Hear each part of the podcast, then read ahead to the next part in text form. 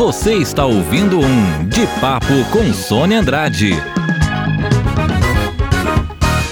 Oi, gente! Como combinado, para conversar com o deputado federal Celso Russomano. Aquele deputado que olha efetivamente para cada consumidor brasileiro. É uma pessoa que é, eu tenho como é, um irmão. Ele diz que eu sou a irmã que ele não teve. E ele é um irmão. Eu tenho um irmão, como todo mundo sabe, né? Que é o Paulo. Mas eu considero o Celso como um irmão também. É aquele irmão mais velho que em várias batalhas, eu chorando dentro do Congresso Nacional, ele dizia assim para mim: para de chorar que nós temos que ir para outra guerra ali naquela sala.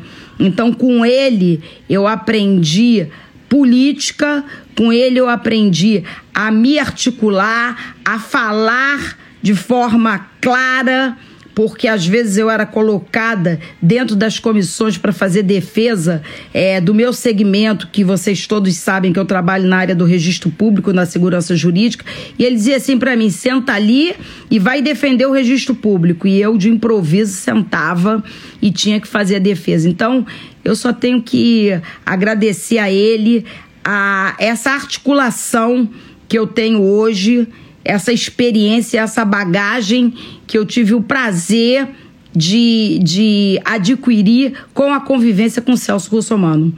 Oi, tudo bom? Você é suspeita para falar porque você é minha amiga. Não, nada de suspeita. Falando para todo mundo da sua competência como parlamentar, que é difícil sair na rua com você, porque a gente atende mais 50 pessoas até chegar na, no almoço, aqueles almoços que a gente faz aí em São Paulo, nos shoppings. Então eu só falei mal de você, você imagina, né? Você é minha amiga há tantos anos e acompanha de perto o meu trabalho, está sempre comigo, inclusive em todas as minhas campanhas para deputado. Você larga tudo no Rio de Janeiro, vem para São Paulo me ajudar. Você é uma mais que amiga, uma irmã de coração, você sabe disso. Celso, você sabe que eu tenho perguntas para você, né? Então teve um rapaz, o Dutra, que me pediu que eu fizesse a seguinte pergunta para você. Olha a história. Eu tô, eu tô muito, eu tô muito feliz que eu tô com uma cartola do futebol, uma mulher que representa o nosso futebol, que luta pelo nosso futebol, que que todo mundo vê com tanto carinho. Estou muito feliz de estar aqui com você. E você tem feito um grande trabalho no, no Vasco, principalmente social, né? Ligado às mulheres. Você já tem um trabalho social maravilhoso nas comunidades do Rio de Janeiro. Então, estou muito feliz de estar aqui falando com você. É uma honra. Sempre trabalhar com você é uma honra. Posso mandar a pergunta, Celso? Vamos embora. Vamos lá. O Dutra diz o seguinte: gostaria de fazer uma pergunta para o deputado Celso Somano. Eu tenho uma reserva de hospedagem que fiz para o dia 5 de 4 de 2002. Só que as minhas passagens foram canceladas em razão da pandemia. E aí, você não sabe o que, que aconteceu. O dono da hospedagem disse que ele tinha que se virar para chegar no Rio de Janeiro, porque ele, além de ter que usar a hospedagem que ele não tem direito ao reembolso. E aí ele pergunta para você o que, que ele vai fazer com a hospedagem dele, uma vez que ele não tem acesso nem à passagem. Bom, em primeiro lugar, ele não está cancelando por vontade própria, né? Então não. não cabe aí nenhum tipo de multa, né? Vamos deixar isso claro, claro para todo mundo que está nos assistindo. Não cabe multa, não cabe o desfaseamento do contrato, ele, ele está impedido por uma determinação governamental. E o dono da pousada também está impedido de recebê-lo por determinação governamental. Portanto, aí o bom senso prevalece. Eu diria, de acordo com o artigo 14 do Código de Defesa do Consumidor, o consumidor teria todo o direito de ter o seu, o seu dinheiro de volta.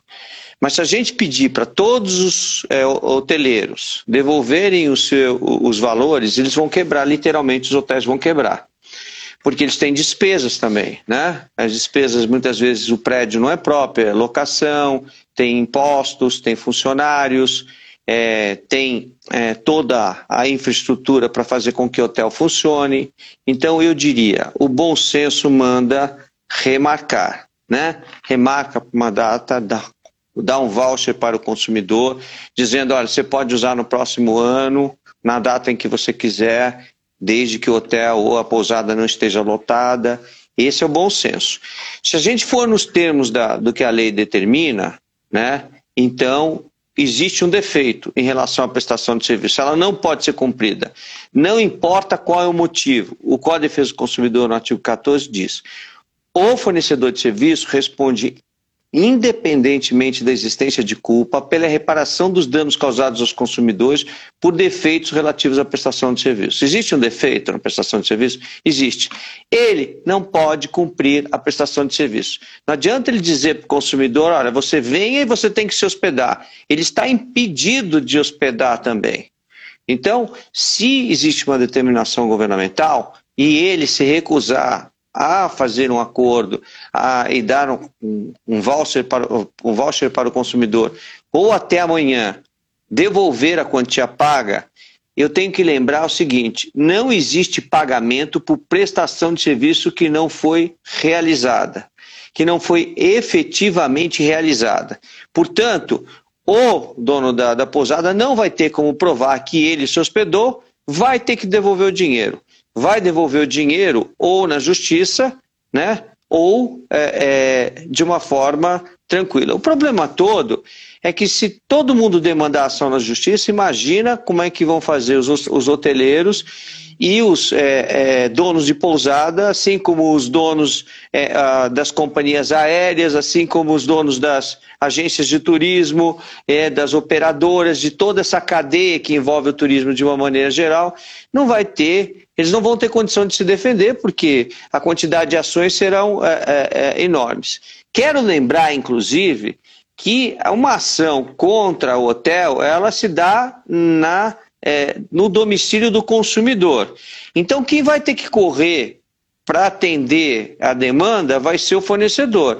Se o consumidor mover uma ação em São Paulo, e provavelmente o hoteleiro não vai, o, o, o dono da pousada não vai é, se defender na, no estado de São Paulo e, e ele está no Rio de Janeiro, vai acontecer de você ficar é, é, julgado à revelia, você conhece bem isso, né? Vai ser julgado a revelia. Estava me dizendo da demanda, né? Então, então, aí veja bem, aí o, o, hoteleiro não vai conseguir responder uma ação fora do estado dele, senão ele vai ter que mandar um advogado, vai ser julgado a revelia, né? O custo vai ficar muito alto para ele e é melhor, e o bom é, é, conselho diz, é, dá um voucher para o seu consumidor, dá, dá uma data para ele hospedar mais para frente, não queira exigir dele o que ele não pode fazer, né? porque a lei, inclusive, ou seja, a de determinação judicial não permite. Nós temos que lembrar que já foi decretado o estado de calamidade e no estado de calamidade a gente tem restrições que são é, governamentais e todos têm que respeitar. Se amanhã houver uma ação contra a pousada, vai perder e vai ter que devolver o dinheiro de qualquer forma. Ô Celso, eu queria que você contasse para a gente, inclusive quero te dizer aqui uma coisa. Eu recebi várias, várias postagens uhum. perguntando por que, que você não é deputado federal no Rio de Janeiro. eu tinha que mudar para o Rio de Janeiro, né? Para ser deputado federal pelo Rio, mas me honraria muito, que eu gosto demais do Rio de Janeiro, você sabe disso. Eu passava, sei passava, passei minha infância no Rio de Janeiro, né? Na casa de, de, de tios e de amigos, eu sempre é, adorei o Rio, sempre adorei o Rio e com certeza absoluta me honraria muito ser deputado pelo Rio de Janeiro. Quem sabe um dia eu mude para o Rio de Janeiro, né? É, quem por sabe? enquanto, por enquanto tá tudo em São Paulo, a Record tá aqui em São Paulo, tá toda a estrutura que eu tenho tá aqui em São Paulo, então não tenho como como mudar Mas eu daqui. Poderia deixar de te dar esse recado, porque é o que eu sempre peço para você, é verdade ou é mentira? É verdade, é verdade. Sempre você fala então... isso para mim. Ah, porque você não sai candidato lá pelo Rio, seria muito legal, etc e tal, né? Bom, Enfim. sabe o que, que o pessoal quer? saber é. como é que está sendo a prática abusiva aí em São Paulo. O que, que você tem feito? Que, como é que você orienta o consumidor do Rio de Janeiro que está sofrendo pelo mesmo problema? Então, nós temos vários tipos de, de práticas abusivas acontecendo nesse momento é, por conta da pandemia. Né? A gente tem prática abusiva nos preços é, dos produtos né, de primeira necessidade, principalmente da cesta básica, arroz, feijão, né, alho, é, óleo, é, que mais que estão abusando do preço? Açúcar. Açúcar, já falei. Ovos, né? Porque Ovos. se você pegar as pessoas de mais baixa renda, nem todos comem carne todos os dias, né? É eu, bom, também não, eu também não como quase, quase carne, mas não por causa disso, por opção. Então, é, assim, é, a gente tem que respeitar. O que eu tenho feito é assim: nós temos saído para fiscalizar junto com o PROCON. É, essas fiscalizações têm acontecido diariamente. Acabei de voltar de uma fiscalização no supermercado. Só que quando a gente vai ao supermercado, a gente, além de fiscalizar é, os preços e requerer as notas fiscais de janeiro e as notas fiscais atuais para saber qual é a diferença de preço e quanto é, o supermercadista está pagando e se ele está é, abusando é, do preço em cima do consumidor, a gente faz um levantamento e a gente também ah, calcula a margem de lucro. A gente não pode dizer que existe tabelamento de preço, não existe. Mas se a margem de lucro excede 30%, 35%, então está caracterizado uma prática abusiva, fere o artigo 39, inciso 5 e inciso 10 do, do Código de Defesa do Consumidor. Aí, é, ah, o supermercado, o estabelecimento comercial pode ser autuado. Mas, além disso, Sônia, nós estamos fazendo mais. Nós estamos indo atrás da cadeia de distribuição. Então, a gente está uhum. levantando é, se o fornecedor, ou seja, o distribuidor, está abusando do preço, se o produtor ou o fabricante está abusando do preço e esses também serão autuados. É importante dizer que as multas do PROCON vão de é, 200 UFIR a 3 milhões de UFIR, ou seja, dependendo do faturamento da empresa, pode chegar a 9 milhões de reais. Esse é o, é o quadro, é uma multa pesadíssima. Então, a gente sempre aconselha que os é, espertinhos de plantão não sejam é, aqueles espertos que acham que estão ganhando e vão perder dinheiro com a multa. Até porque é, você até pode recorrer da multa e tentar se defender, etc. Tal. Mas eu quero lembrar que se a multa não for paga lá na frente e, e o recurso não for aceito ou conhecido, o que vai acontecer é que vai cair na dívida ativa e você vai ficar impedido de uma série de coisas. Os PROCONs do Brasil inteiro é, têm saído para fiscalização. Né? Eu tenho mantido, mantido contato com todos, inclusive no Rio de Janeiro, então você pode procurar é, a, o órgão de defesa do consumidor. Só que se a oscilação de preço for muito grande, existe uma lei que é a Lei 1521 de 1951, né, que estabelece os crimes contra a economia popular. E lá no, no artigo, é, no artigo 3 inciso 6 diz que oscilar preço para cima ou para baixo, prejudicando né, o consumidor, a pena vai de 2 a 10 anos. Então, se ficar caracterizada a prática abusiva, ou seja, uma ação daquele que está especulando em cima do consumidor, este responderá criminalmente. Agora, além disso, eu tenho lembrado, inclusive, os fornecedores de os fornecedores de, de, de arroz, de feijão, principalmente, né, desses itens que está é, no prato do brasileiro todos os dias, que o governo pode, o governo pode desapropriar, desapropriar é, é um, uma, um estoque, os silos, né, e colocar à disposição do, do, do, do público em geral. Né. E, e, são mecanismos que a lei é, é, é, garante para garantir o abastecimento. Então, pode desapropriar, pode, inclusive, importar e, para regular preço no mercado. Só que, como as, as exportações do Mercosul estão paradas nesse momento, ou seja, Uruguai, Argentina, Paraguai não estão exportando para o Brasil, principalmente feijão e arroz Então, a, a produção brasileira é que tem que manter né, a, a, o abastecimento aqui. O que ocorre? Ocorre que como o preço o preço está é, muito bom por conta do, do, do dólar estar alto, eles estão fazendo o que? Eles estão ou guardando para especular ou então vendendo na exportação e, e, e, fazendo com que o consumidor brasileiro pague essa conta. Né? Isso é um absurdo. Né? No momento em que o Brasil precisa é, é, de que as pessoas é, sejam humanas umas com as outras, que sejam parceiras, companheiras, né? que tenham amor no coração, fazer esse tipo de coisa especular. Não dá, né? Então a gente tem agido na forma do que a lei estabelece. Eu pergunto para você, o consumidor é, do Rio de Janeiro, como ele pode fazer? Ele vai direto ao PROCON? Que, que você Ele pode ir ao PROCON, mas ele pode, é, ele pode ir ao PROCON, sim, pode acionar o PROCON, né, para que o PROCON fiscalize a prática abusiva, mas ele pode também, ele pode também acionar a polícia. Né, porque a lei é clara, a lei 1520, é, 1521 de 1951. Né, é crime a oscilação de preço. É então, o policial militar deve ser chamado, além do crime de afirmação falsa e enganosa do Código de Defesa do Consumidor, eu quero lembrar que o artigo 61 do Código de Defesa do Consumidor estabelece que, além das apenações do Código, apenações criminais do Código de Defesa do Consumidor, né, pode-se incluir as apenações de leis especiais ou do próprio Código Penal. Então, chama a polícia, a policial militar, diz existe crime contra a economia popular, né? E eu quero conduzir para a delegacia de polícia e o delegado de polícia né, vai tomar as devidas providências. Né?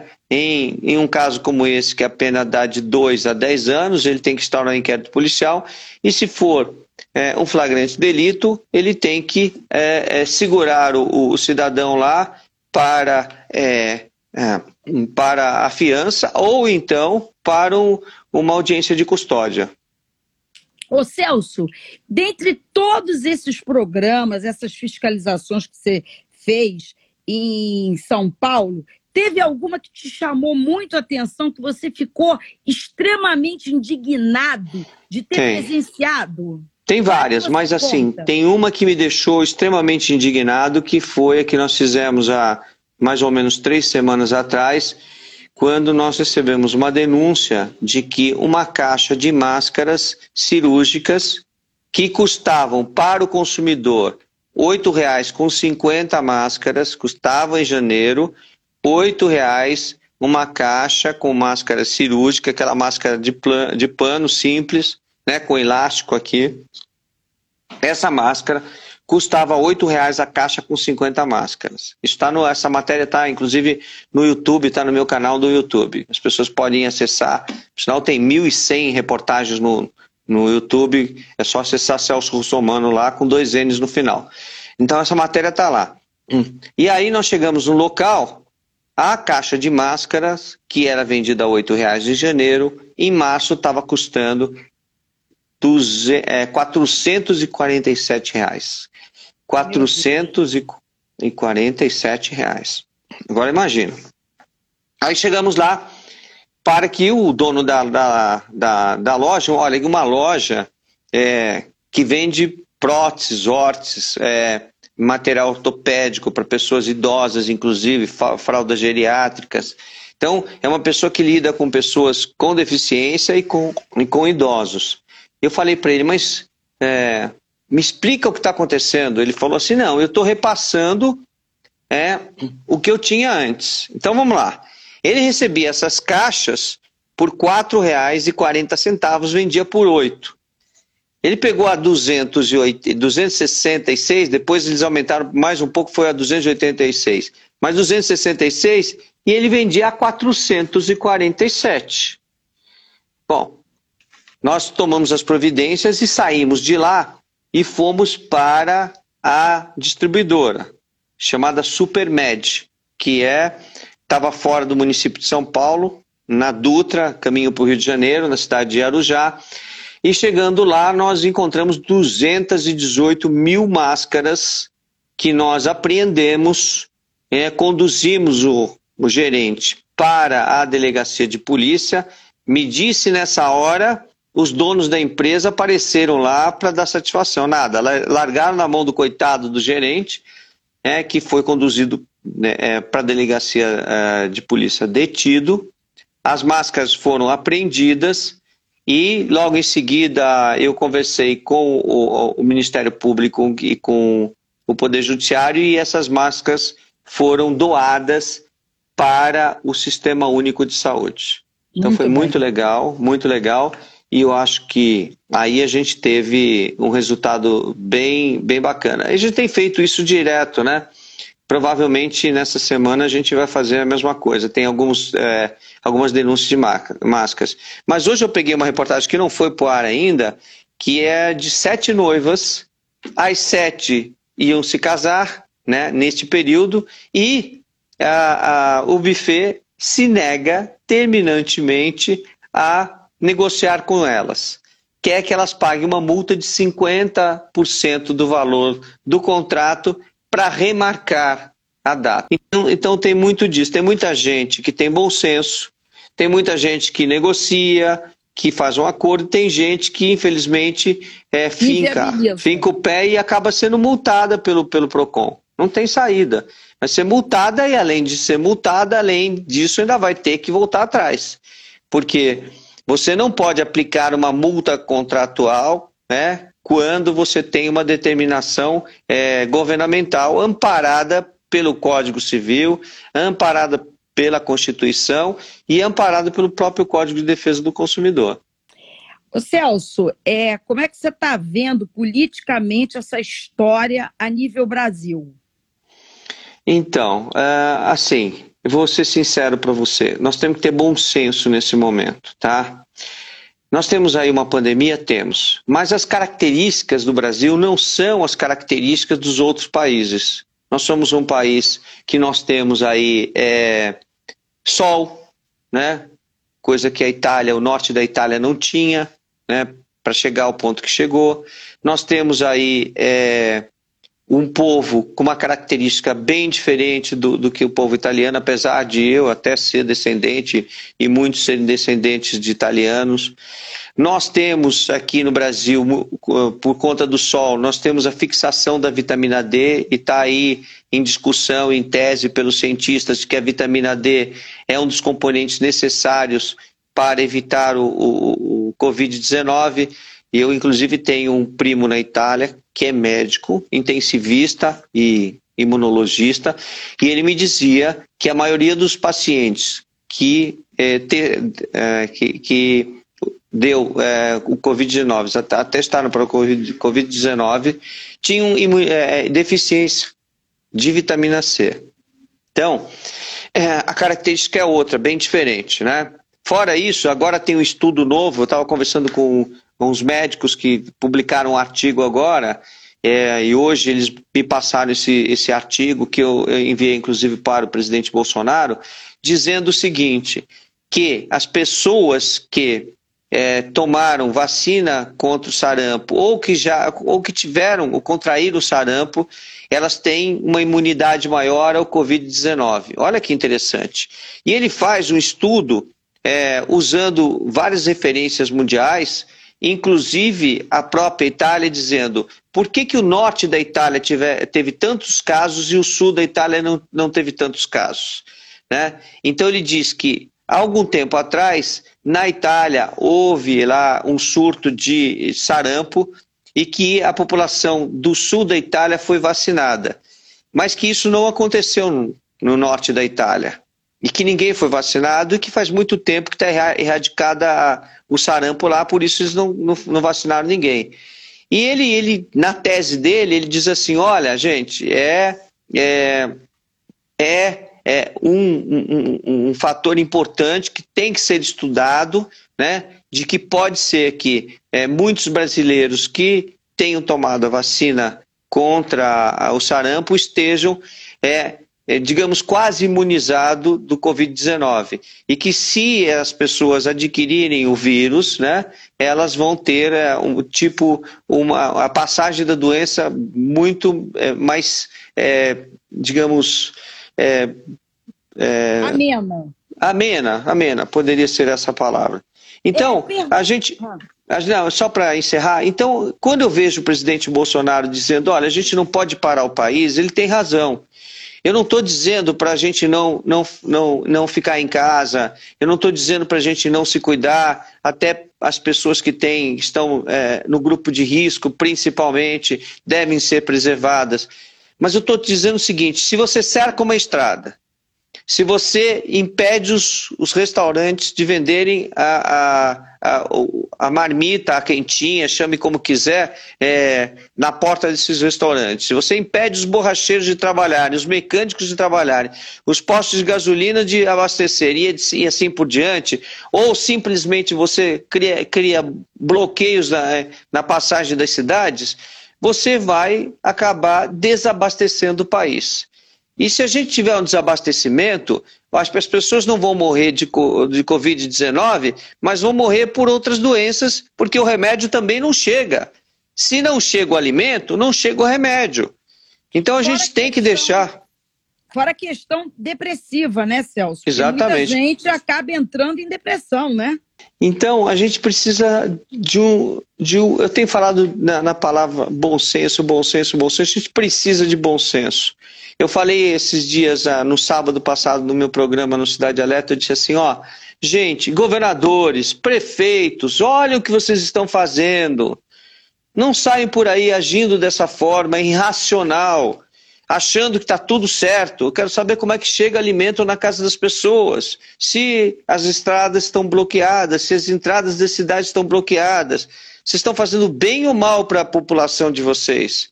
Né? Então, vamos preservar, vamos preservar, vamos tentar é, é, ficar o máximo possível no isolamento, vamos. Mas vamos também comer, comprar, né? se alimentar, é, transitar quando for necessário, né? e não quebrar a economia brasileira, que é o mais importante.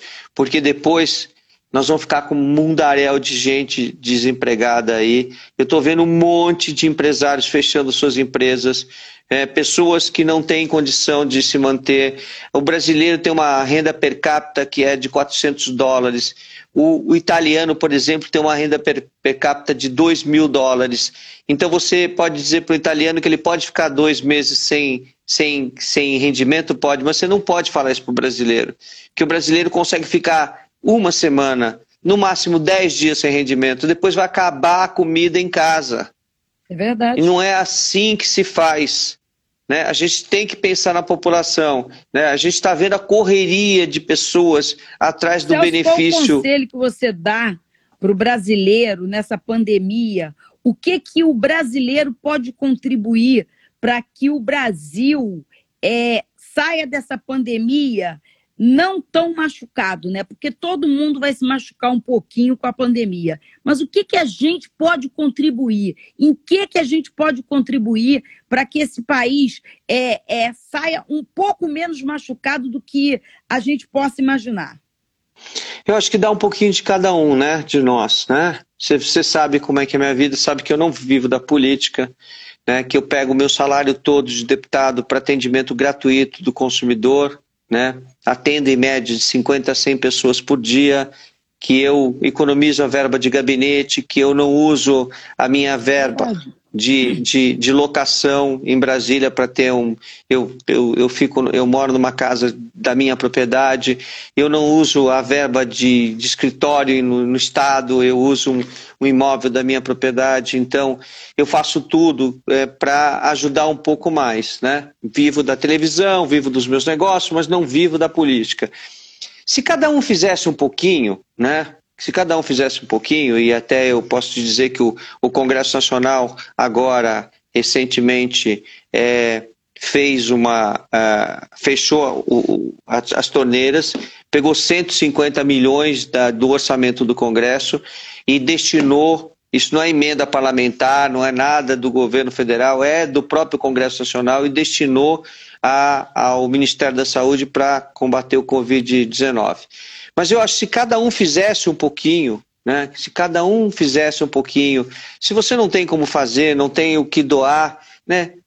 Seja voluntário, né? Eu fui até o relator da lei do voluntariado. Seja voluntário, voluntário em sair pelas ruas, juntar alimento para dar para as pessoas, é, dar um pouco do seu calor humano, é, conversar com as pessoas que estão sozinhas, abandonadas. Tem, tem gente que precisa só de, de uma conversa, precisa de ser ouvido, está em, é, é, em, em, depressão, precisa de, de, de, um carinho, precisa de uma atenção.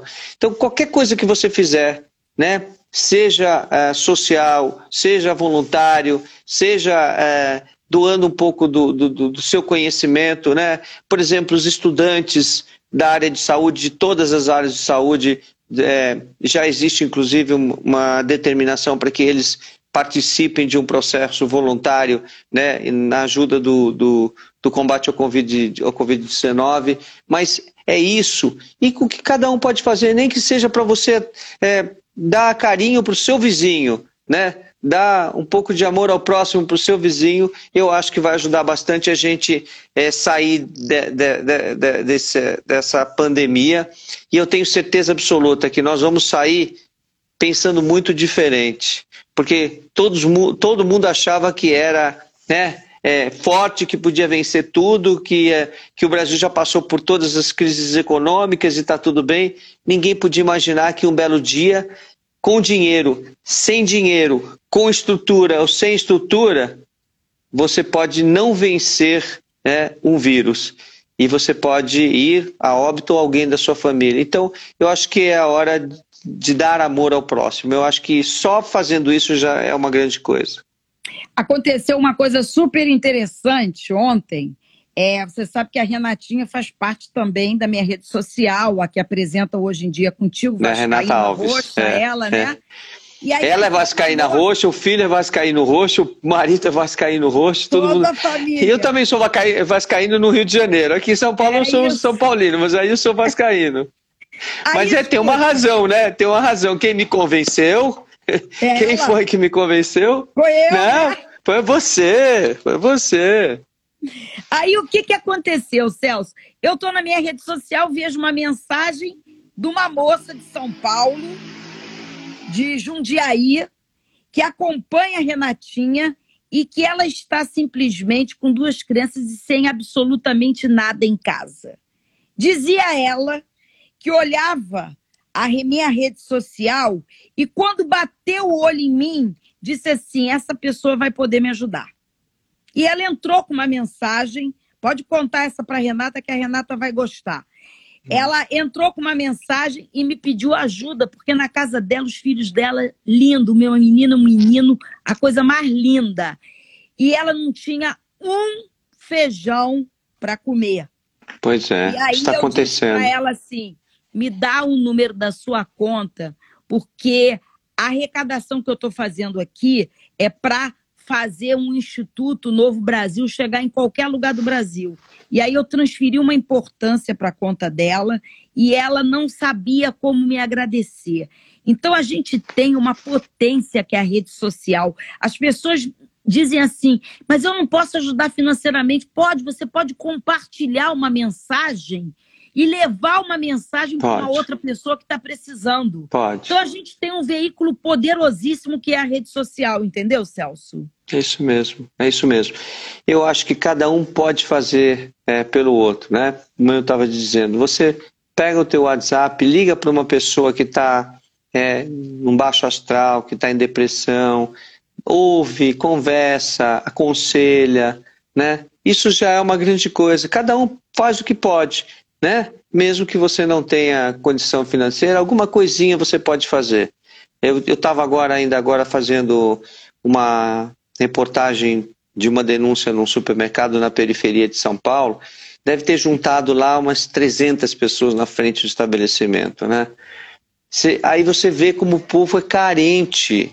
O, o povo é carente de carinho, de atenção, né? E é um momento que a gente nem consegue dar essa atenção toda, porque você não pode se aproximar das pessoas. Eu tenho o tempo todo falar: olha, gente, eu queria muito tirar uma foto com vocês, eu queria muito dar um abraço, queria muito dar carinho, mas eu não posso. A gente tem que se manter afastados. Por, por favor, não, não, não se aglomerem, por favor, vamos, vamos tentar é, manter a saúde de todos. E me preocupa muito, Sônia, é o seguinte: a o Covid-19 não chegou ainda na periferia. Não é chegou. É verdade. E, e tem uma razão para isso, né? É, as pessoas que começaram a contrair a doença são pessoas que têm o um poder aquisitivo mais alto, que viajam, né? É, ou que convivem com quem viaja. É verdade. Mas essas pessoas, com certeza absoluta, vão acabar passando para os seus empregados, empregados domésticos, vão passar para os, as pessoas que convivem é, com ela e que e têm um poder aquisitivo mais baixo. E isso vai chegar na periferia. E a hora que chegar, eu estou muito preocupado. Eu também. Porque o que é importante dizer para as pessoas, como é que funciona essa história do Covid-19? Isso é uma curva, né, que se ela subir de forma muito vertical, ela vai ultrapassar uma linha que está aqui no meio do caminho. Esta linha aqui é a quantidade de UTIs, é a quantidade de respiradores, é a quantidade de leitos que a gente tem. Então, o que, que tem que acontecer? Por que, que a gente tem que nos preservarmos? Por que nós temos que nos preservarmos? Porque a gente tem que fazer com que essa, essa subida, né, essa curva que é vertical, ela, ela seja bem branda, para a hora que ela encostar aqui nesse limite de leitos, nesse limite de, de UTIs, né, a gente tenha passado já pela maioria, já tenha atendido uma maioria e a gente não tenha que passar pelo que o norte da Itália passou, tendo que escolher entre quem ia ficar vivo e quem ia morrer.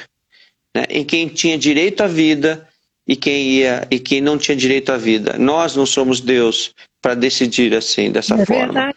Né? É verdade. Então, é, é, é importante. Então, quando as pessoas começarem a sentir que, a, que um pegou, outro pegou, outro pegou, tá na hora de recolher o trem de pouso, né?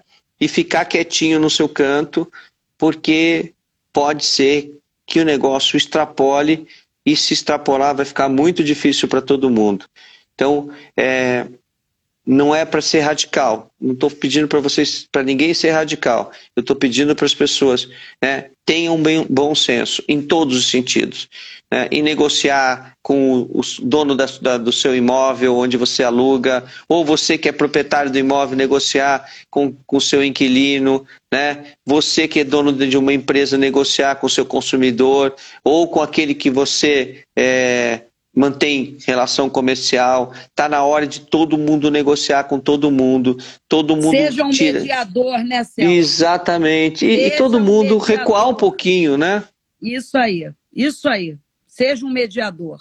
Eu acho que mediação com é, o olhar humanitário, entendeu? Porque eu acho que esse vírus veio com esse viés de você olhar para o outro com olhar humano e que uhum. você consiga tirar disso tudo um, uma experiência positiva. Dizer, por menor que seja a tua contribuição, tipo, eu contribuí de alguma forma para que a humanidade saísse dessa com um olhar diferente melhor. Eu acho que esse, esse é a mensagem. Essa é a mensagem. Falei para eles que eu ia deixar você contar por que você se interessou pela questão do Código do Consumidor, porque você tem uma história lindíssima com a questão do Código do Consumidor, a sua vida defendendo o consumidor. E aí eu disse que essa parte eu ia deixar para você contar.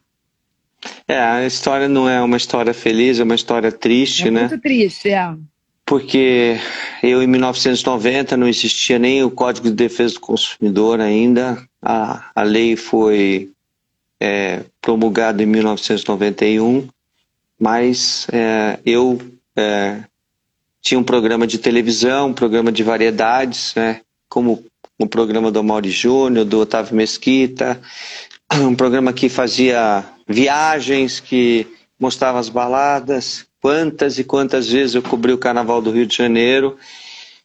Mas um belo dia, né, a vida pega a gente. A gente acha que nunca vai acontecer com a gente, né? A gente sempre acha que vai acontecer com o nosso vizinho, com o nosso amigo, mas com a gente nunca vai acontecer. E aí um dia eu uh, tive a minha mulher passando mal, né, precisava é, de uma internação, eu levei ela para o hospital, ela tinha um plano de saúde, nós tínhamos uma condição razoável, e mesmo assim, no hospital particular, ela é, errar em relação à vida dela, né? Ela foi vítima de, de negligência, ela tinha uma infecção, precisava de antibióticos, as médicas que a atenderam, uma era equatoriana, outra era boliviana, as duas estavam no Brasil sem autorização para exercer a medicina. Elas estavam aqui para fazer um curso, mas estavam indevidamente contratadas em um hospital particular e, por falta de experiência, em vez de medicarem antibióticos, que era o que ela precisava, não, internaram ela para ver se o quadro de uma infecção né, iria evoluir. Evoluiu, sim, evoluiu em cinco horas para o óbito dela. E a partir daí é que eu resolvi mudar a, a minha vida, né, de programa de variedade, de programa das coisas boas da vida, de turismo, de viagens, etc e tal, eu fui comecei a defender dentro do, do meu programa o consumidor. Fiquei com uma filha de três anos de idade, né? Tive que criar uma filha de, de três anos de idade.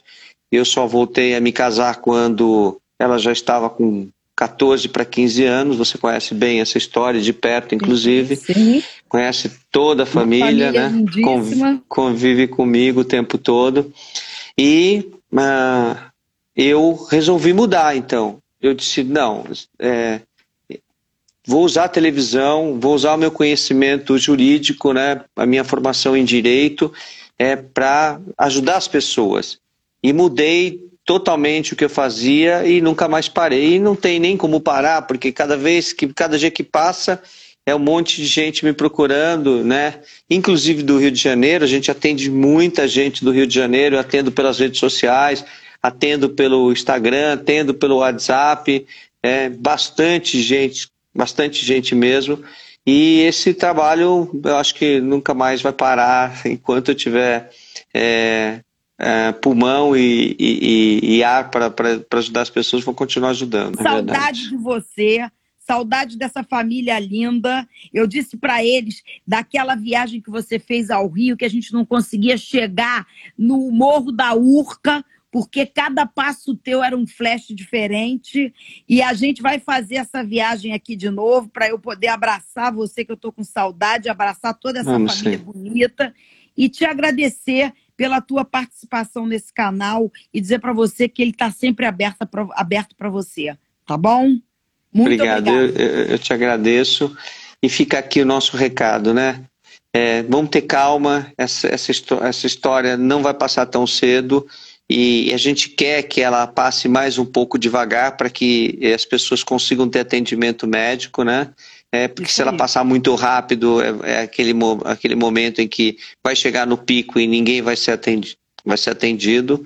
E é vamos, vamos, cada um na sua crença, cada um na sua religião, vamos orar para que a gente é, passe por isso mais, mas passe por isso com, com segurança e que, que ninguém passe fome, que ninguém passe por, é, qualquer tipo de necessidade e, e consiga sobreviver a, a, a esse é, furacão que está passando pelo Brasil.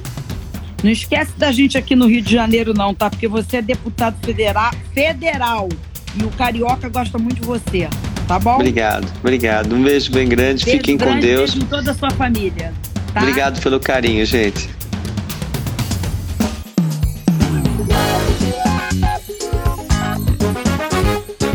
Obrigado por ter estado com a gente. Para outros conteúdos, curta nossas redes sociais e fique ligado nas novidades.